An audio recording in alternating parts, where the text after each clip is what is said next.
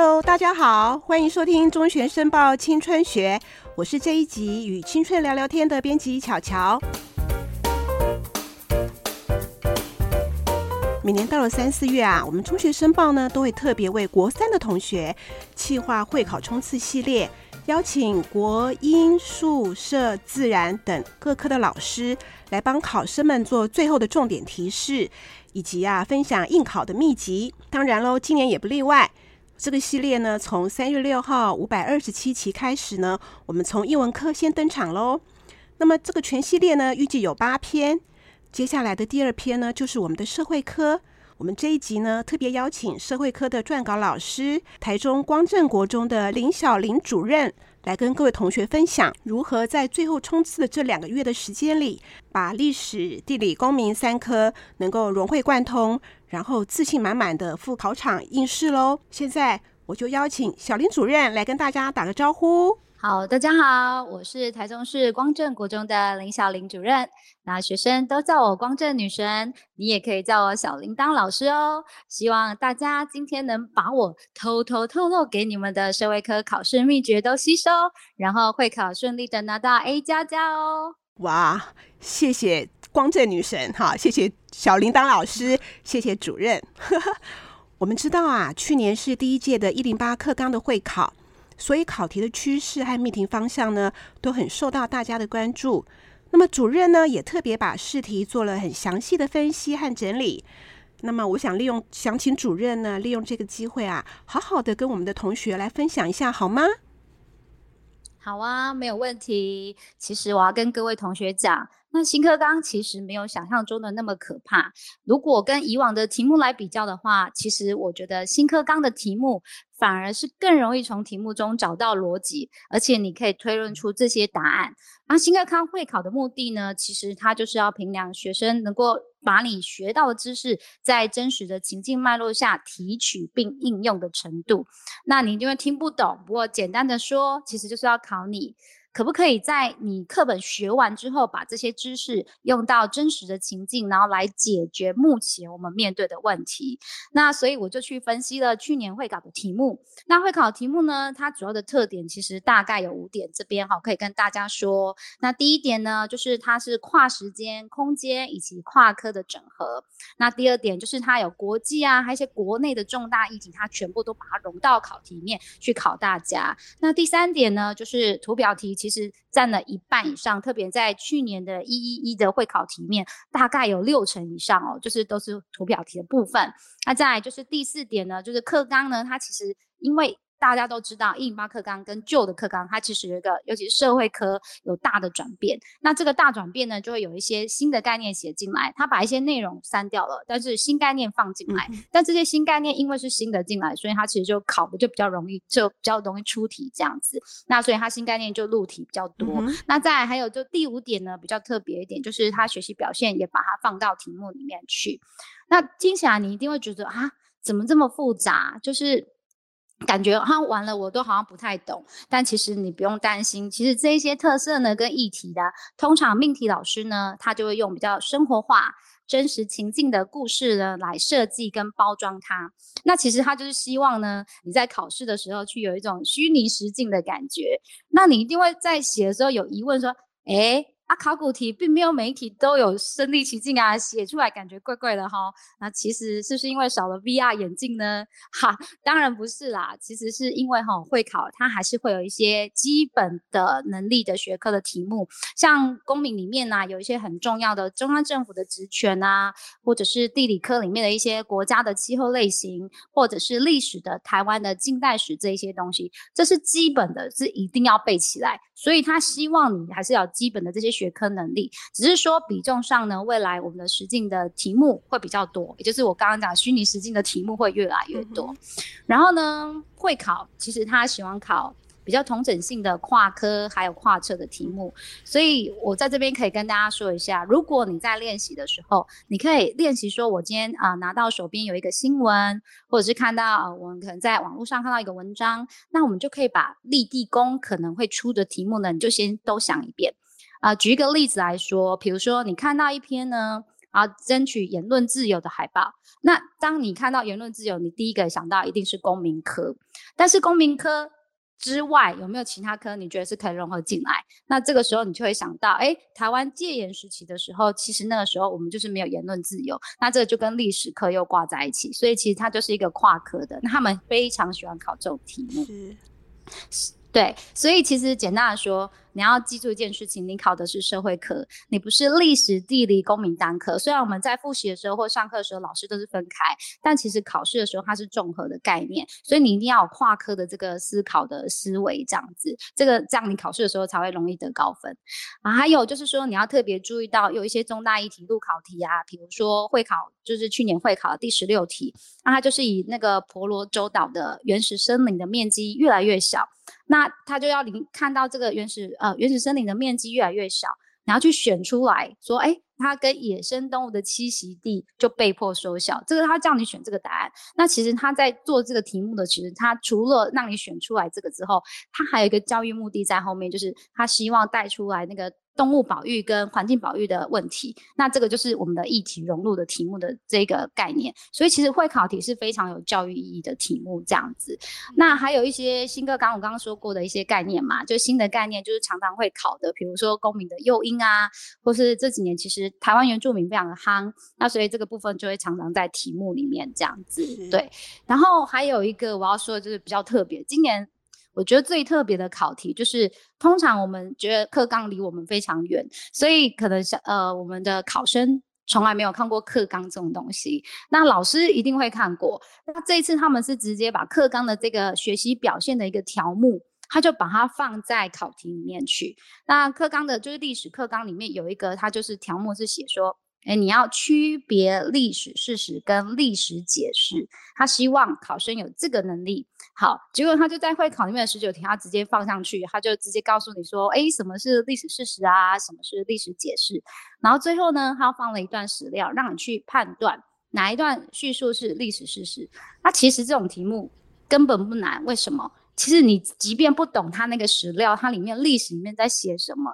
你只要知道历史事实跟历史解释，你要怎么分辨，你就可以去推论出这个答案。所以其实你完全哦，有时候你可能历史也不用说啊，像之前背的很熟很熟很熟很熟，你还是可以解答出这一题的答案。所以会考大部分其实都是这样类型的题目。所以你只要能够理解题目，然后利用题目给你的资料去推论，然后分析，其实答案就会出来了。所以真的真的都不难，所以大家不要太害怕。好，是的，谢谢主任哦。刚听主任这么一说哈，真的哈，觉得原来要读好社会科哈，就要有虚拟实境的想象力哈。嗯，那么在其嗯是，我觉得这个应该对我们现在的呃国中同学来说，应该这部分能力应该是很丰富的，对吧？好，好像其实也还好，因为台湾的学生啊都是非常的乖巧，就是说呃老师上什么，他们就会去接收，所以我觉得有时候他缺乏了一点，应该是说没有这个时间。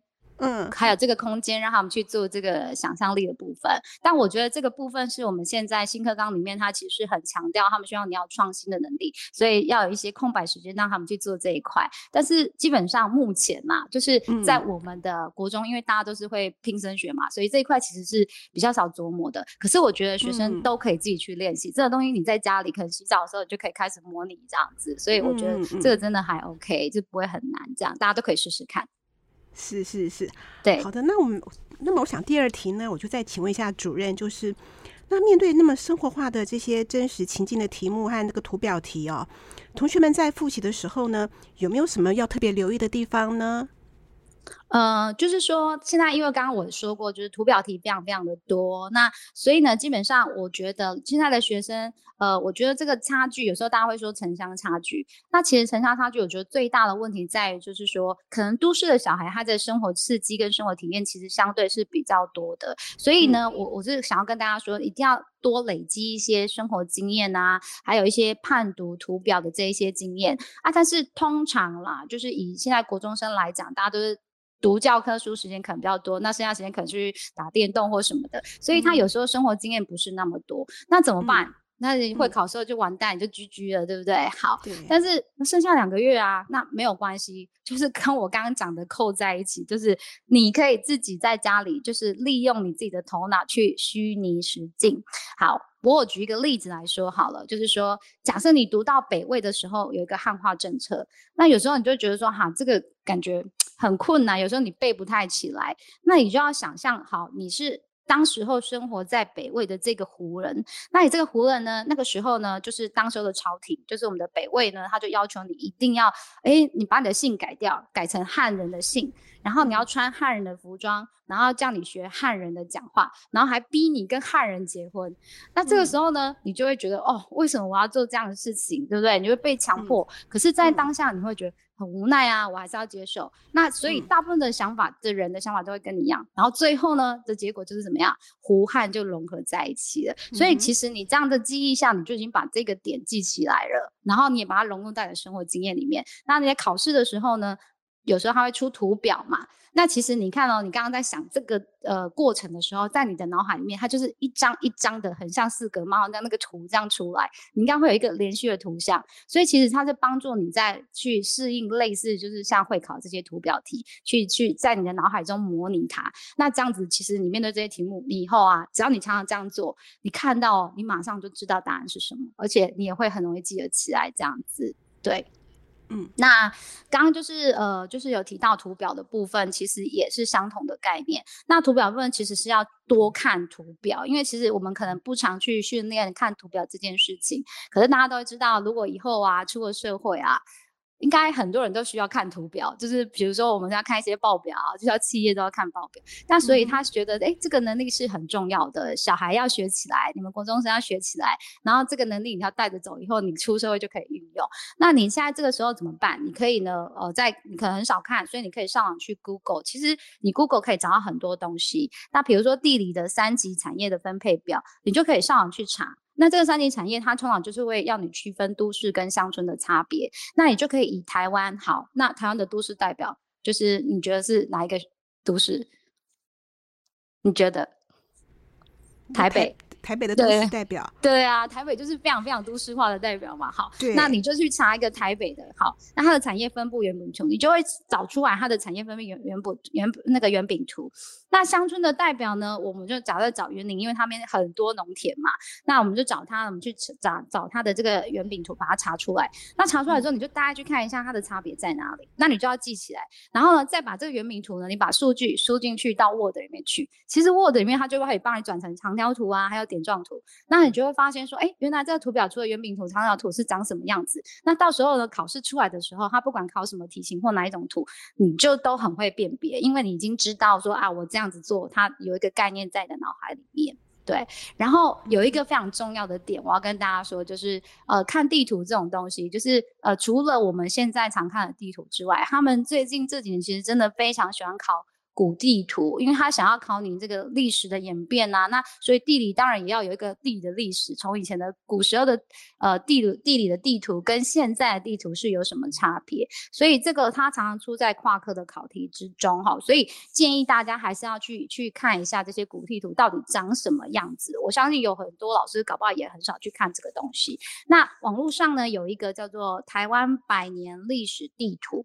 好，台湾百年历史地图的这个网站，那建议大家都可以上去看一下。你只要随便打一个地名哦，它就会跑出来说我这个地方它这个地图长什么样子。那也可以从你身边的这些呃你居住的地方古地图先先看看，然后再去看一下其他的部分。那其实这个都可以让你去熟悉这些图标题。那所以我觉得这个网站非常的大推，大家一定要去试着玩玩看这样子。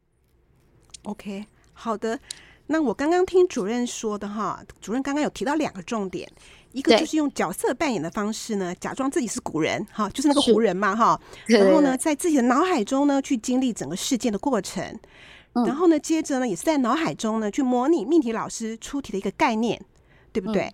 对对，所以这个部分是呃很值得同学们真的是在呃在复习的时候呢去好好的去揣摩学习的。那么另一个重点就是呃古地图的部分啊，古地图的判读的部分。那呃主任是建议同学们能够上台湾百年历史地图这个网站上面哈，去好好的学习这个古地图的判读哈。这个是呃我刚刚听到这个主任分享的两个很重要的一个重点。嗯那接下来呢，我再请教主任，就是呃，最后在这个两个月的时间里哦，主任怎么建议我们考生，好、怎么样去分配这三科的呃，比如是呃这三科的复习时间怎么分配啦，啊，或者是怎么去加强自己比较弱的这个部分啦？来有请主任。好，OK。那其实啊，我觉得因为社会科三科，呃，我建议大家就是每一科都一定要均衡，不要偏食哈。因为我们这个社会科里面有五十四题，那五十四题里面呢，历史、地理、公民，就是每一科基本上都会占题数，就是十八题。这样，让它当然有一些是跨科的这样，但是其实它蛮平均的，所以其实最后两个月啊，我建议大家就是至少都要把社会科的每一册的课本都读完一遍。我这边要强调的是，一定要读课本，好，不是读讲义。很多人都会去读讲义，为什么？因为他们觉得讲义就是整理出重点。那我要讲的是说，其实读课本是一个基本功，就像我们去建房子，我们要先打地基，所以你嗯地基打稳了，你才能够去做后面的后续。你要建多高，好，基本上都 OK。但是很多人就是他就是想要求快，他就赶快去读讲义，然后再去做题目。其实这样子对他来讲，他是没有办法，就是去呃纵观整个全部的脉络。因为社会科其实它就是会有一个大脉络，然后如果你看讲义的时候，他就会断章取取义，他就没有办法去找到他真正呃整个历史的一个脉络，或者是地理这个图啊，从以前到现在，或者是公民的一个部分。所以我这个建议就是大家一定要先把课本都看过一遍，然后每天至少练习一回考古题，或者是素养的题目，这样子。那这样对他来讲的话，练起来他其实。很快，他就会慢慢熟悉这个题型。那他在面对会考的时候，他就会比较知道他那个思考的逻辑啊，还有思维，就会照这样去做。那他的会考成绩就很容易会可以考得很好。然后刚刚巧巧有问到说，呃，如果嗯是要从呃比较弱或比较强的地方去加强，其实是建议从自己最弱的地方开始读哈。那就是说你最弱的地方好那一科，然后你把每次错的题目呢都做成一本。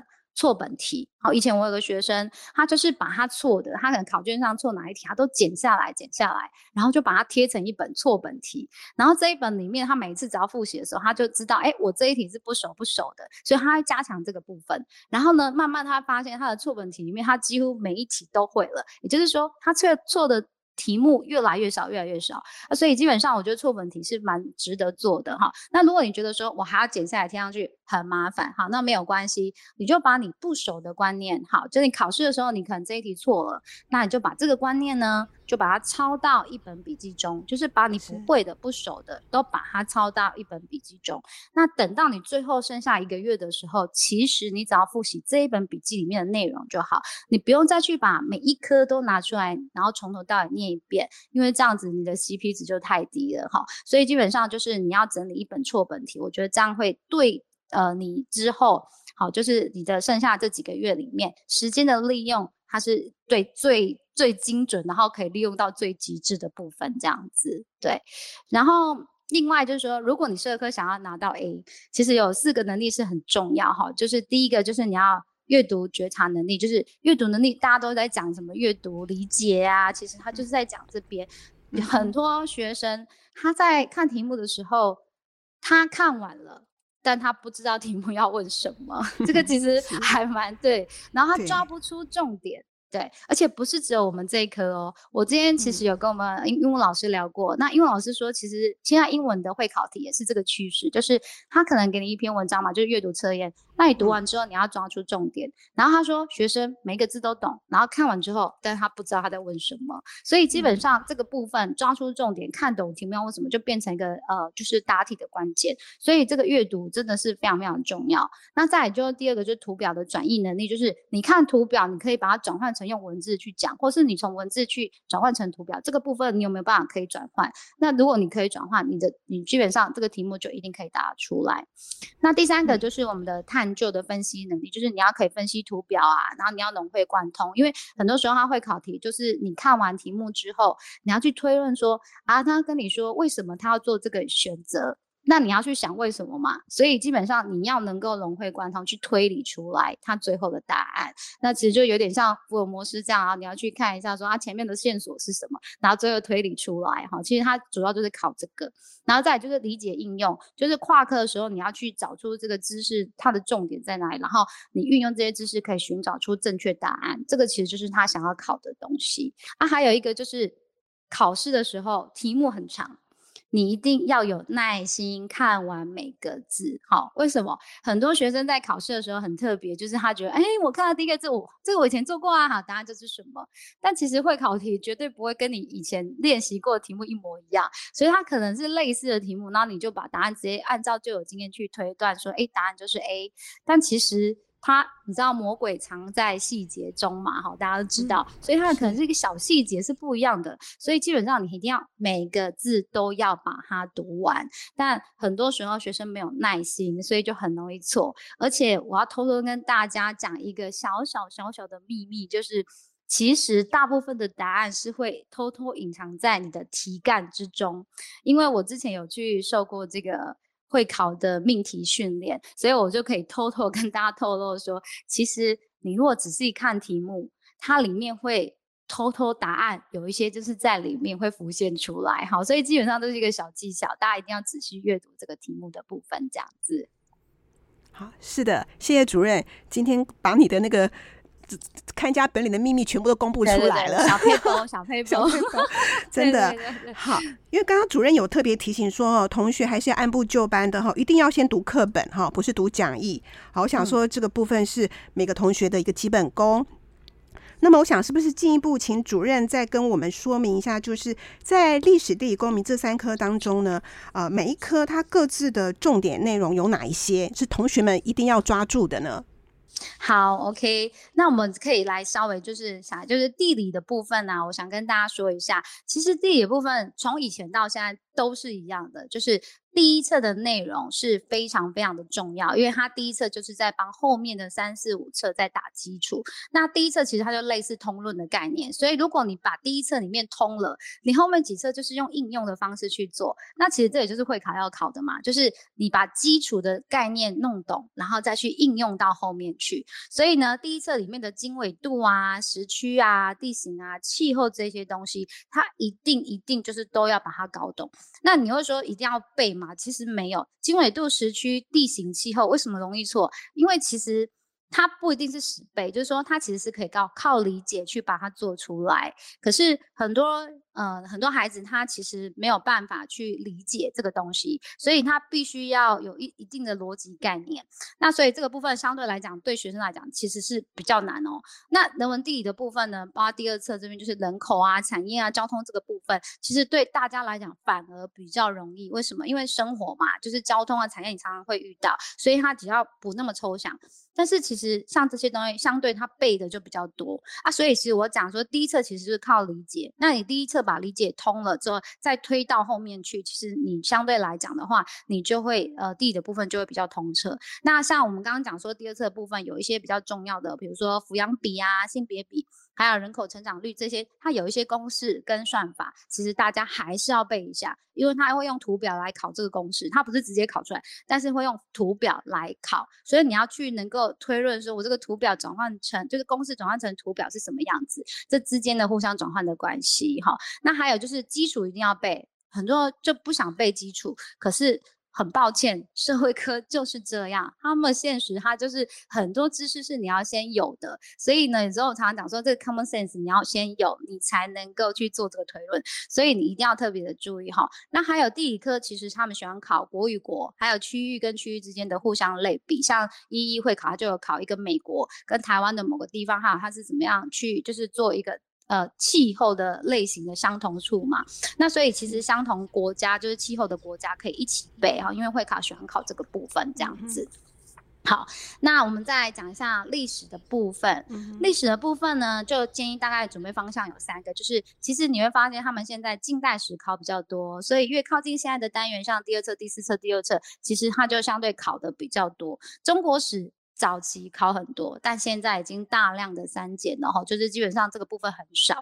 那你就说那中国史哪个地方会考比较多？好，那就是第二个要讲就是多元族群的单元哈，像宋辽金元呐，哈这些就是多元族群比较多。像开港通商之后，就会很多族群进来，因为现在的趋势呢，其实是比较重视族群间的交流跟融合。就像我们现在都会推国际教育嘛，推国际交流，它的概念是很接近，所以他觉得这个东西是很接近现实的，所以他他们就会喜欢拿来做考题。然后再就是台湾。在一零八课纲之后呢，台湾的部分呃比例相对就多了起来。那为什么？是因为我们之前考有一些中国史都拿掉，那台湾的部分我们会觉得说，哎，它好像比重比较高。其实是因为以前比较少考，所以现在呢相对比较多，它就考比较多。那像国际交友议题或原住民的部分，或大航海时代的台湾，其实他们就比较喜欢出这种的考题。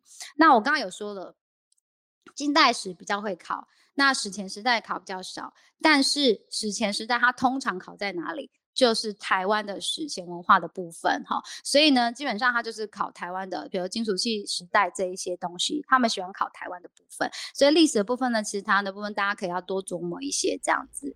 然后再来就是公民的部分，它其实跟以往的差异不太不太大。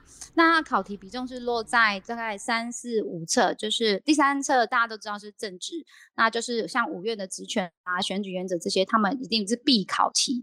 那法律哦，行政法。啊，还有这个权力救济啊，像最近一直在推权力救济这一块，就是他希望能够减少诉讼，所以他们希望都可以去调解。所以像调解这个部分一定会必考，因为最近一直在推这个政策哈。所以像这个权力救济啊，还有民刑法这个部分，然后再来经济的部分啊，机会成本必考哈，这些必考，国际贸易也是必考。那我刚刚讲像诱因这个东西，因为是新的，所以它也是必考哈。所以这几个东西都是必考题，大家一定要记起来。那近期我们你看社会上，因为其实公民跟社会是很接近的，就是呃，现在社会发生的时事很接近。那现在发生的时事有哪些啊？比如说家庭暴力防治啊，还有这个性别平等议题，这一些其实都是现在非常夯的议题。所以这些它一些一定都会把它放进来。那像劳动议题啊，就是移工啊，或什么这一些人权议题，他们也很喜欢考。那像劳动议题，它就可以搭配历史的跨科，比如说印度的种姓阶级制度，这个可以一起去做这个劳动议题的部分。那人权议题呢，事实上。就是它可以哈，就是跟以政府的立场或者是市场经济分析来跟地理第六册的台湾食安问题其实去做整合。也就是说，呃呃，他们来讲台湾的食安好，那你就说厂商他会生产这个东西，因为它成本比较低，它可以赚钱。可是事实上，他你让别人吃到这些东西是食安的问题，而且你还违反人权，因为你害了一个人嘛。所以其实都可以做一个关联的部分。那所以我简单的讲就是说，其实公民科它很弹性。很博爱，它可以融入到各科，那就像 O 型的血型一样哈，它就是可以救任何人这样哈。那所以呢，基本上就是它很博爱的哈。所以基本上你在练习历史或地理的时候，都建议大家其实可以自己哦，你在看历史题，你就自己再出一题跟公民相关的出来练习，那你就很容易练习这种跨科的题目或跨跨科，然后跨测，你就可以常常练习。那你考试的时候就会比较有这个熟悉度，你会抓到那个感觉，考试就会比较好啊。所以，所以我想要跟各位讲一下，就是说，其实。我现在讲这些听起来有一点点难，但其实我想要跟大家说，你平常啊，如果你有按部就班，然后呢，老师讲的你一步一步有在累积，那其实你就是慢慢慢慢从以前到现在，你都已经在累积实力了。所以呢，你不要担心哈，就是只要从掌握课本的基本观念开始，然后把每一课的基本功先做好，然后再把立地功三科做整合，那剩下的时间你慢慢准备，一定是可以达到 A 加加哈，这个是真的不会很。很难的哈，就是大家一定要谨记主任跟你说的哈，你一定可以做得到哈。好的，非常谢谢主任。如果你今天有好好的听完我们这一集主任说的这么精辟的内容哈，我想真的达到 A 加加是绝非难事啊。不过呢，我想说呃，要在这么短短的一二十分钟的时间哈，就要把国中三年的社会科的内容啊一以贯之，我想是真的很不容易。那我想很多同学跟我一样，一定还有很多题目想要问一下小林老师哈。啊，小林主任，主任哈。哎，没关系，下一周我也是老师。是 是是，是 是主任也是老师，对，主任也是老师，对。对。听说还考上校长呢，对不对？太厉害了！谢谢谢谢谢谢。是，所以我们下一周呢，同场加映哦。我们还是一样再邀请到小林主任来接受同学们的提问哦。OK，好，非常谢谢小林主任。好，谢谢谢谢大家，下礼拜见。嗯，下礼拜见。我们的节目已经进行到尾声了。今天的节目内容呢，是取自《中学生报》第五百二十八期和五百二十九期的第十版《青春方向》。如果你想要听更多精彩的节目内容呢，可以上国语日报社国语小铺订阅《中学生报》，连接和订购专线呢，都会在节目资讯栏。感谢您的收听，我是编辑巧巧，我们下次再见，拜拜。